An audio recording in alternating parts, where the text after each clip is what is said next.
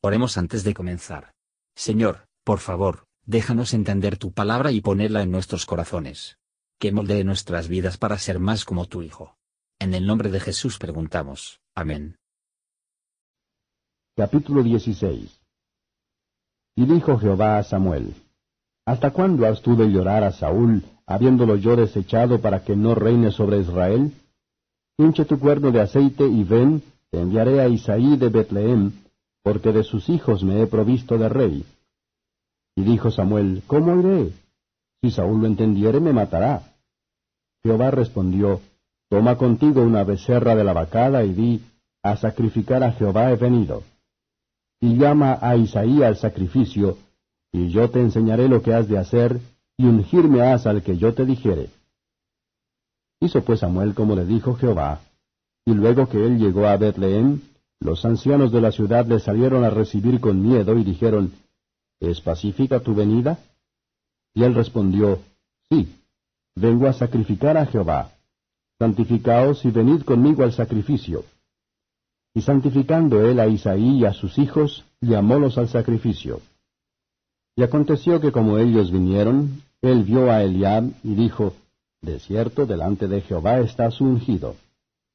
Y Jehová respondió a Samuel, no mires a su parecer ni a lo grande de su estatura, porque yo lo desecho. Porque Jehová mira no lo que el hombre mira, pues que el hombre mira lo que está delante de sus ojos, mas Jehová mira el corazón. Entonces llamó Isaí a Abinadab, e hízole pasar delante de Samuel, el cual dijo, Ni a éste ha elegido Jehová.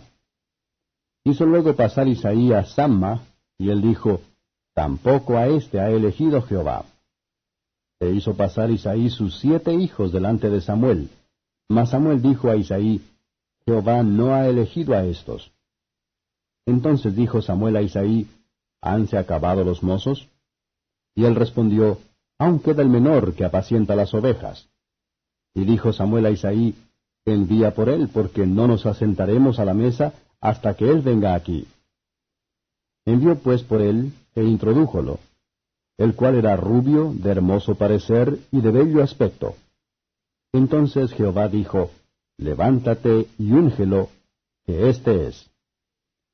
Y Samuel tomó el cuerno del aceite y ungiólo de entre sus hermanos, y desde aquel día en adelante el espíritu de Jehová tomó a David.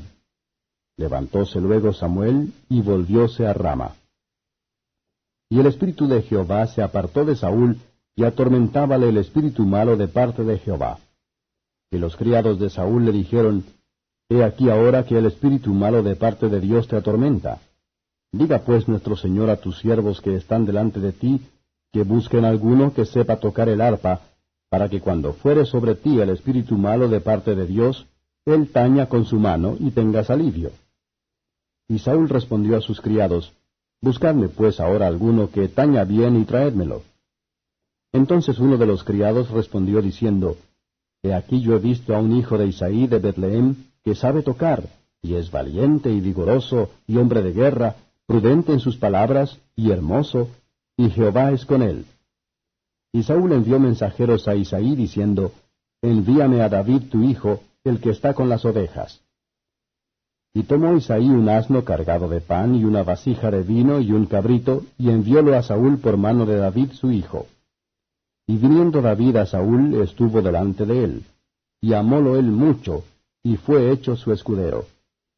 Y Saúl envió a decir a Isaí, Yo te ruego que esté David conmigo, porque ha hallado gracia en mis ojos. Y cuando el espíritu malo de parte de Dios era sobre Saúl, David tomaba el arpa y tañía con su mano, y Saúl tenía refrigerio y estaba mejor, y el espíritu malo se apartaba de él. Comentario de Matthew Henry I Samuel capítulo 16, versos 1 a 5. Parece que Saúl hizo crecer muy malvado. ¿De qué iba a no ser culpable? ¿Quién osaba pensar en matar a Samuel? Los ancianos de Belén temblaron ante la venida de Samuel.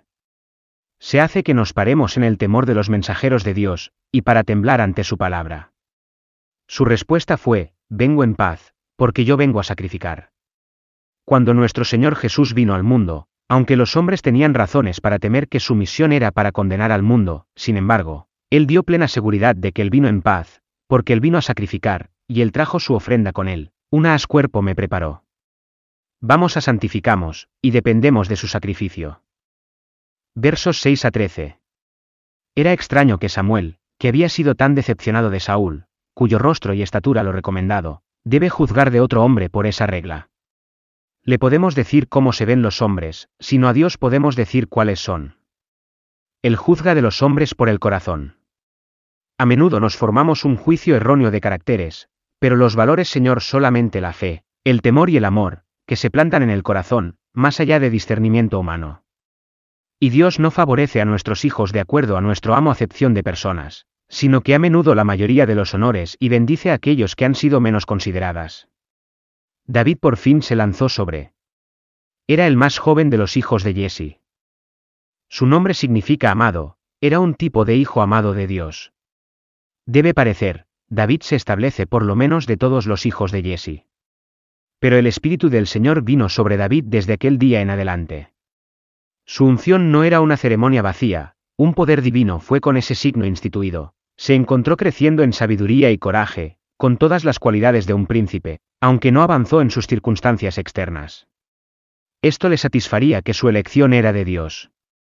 La mejor prueba de nuestra habiendo sido predestinados al reino de la gloria, es decir, nuestro ser sellados con el espíritu de la promesa, y la experiencia de una obra de la gracia en nuestros corazones. Versos 14 a 23.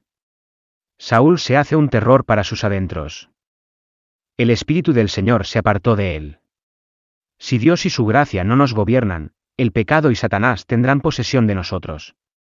El diablo, por el permiso divino, preocupado y asustado Saúl, por los humores corruptos de su cuerpo, y las pasiones de su mente. Él creció inquieto, malhumorado y descontento, y, a veces un loco. Es una lástima que la música, que puede ser útil para el buen genio de la mente, nunca se debe abusar, para apoyar a la vanidad y el lujo, y realizó una ocasión de sacar el corazón de Dios y de las cosas serias. Esa es la conducción de distancia el buen espíritu, no el espíritu del mal.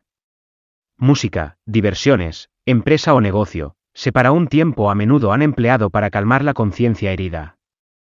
Pero nada puede efectuar una cura real, pero la sangre de Cristo, aplicada en la fe, y el Espíritu Santificador sellar el perdón, por sus santos comodidades.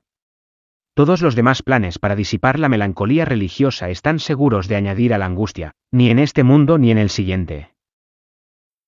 Gracias por escuchar y si te gustó esto, suscríbete y considera darle me gusta a mi página de Facebook y únete a mi grupo Jesús Answers Prayer.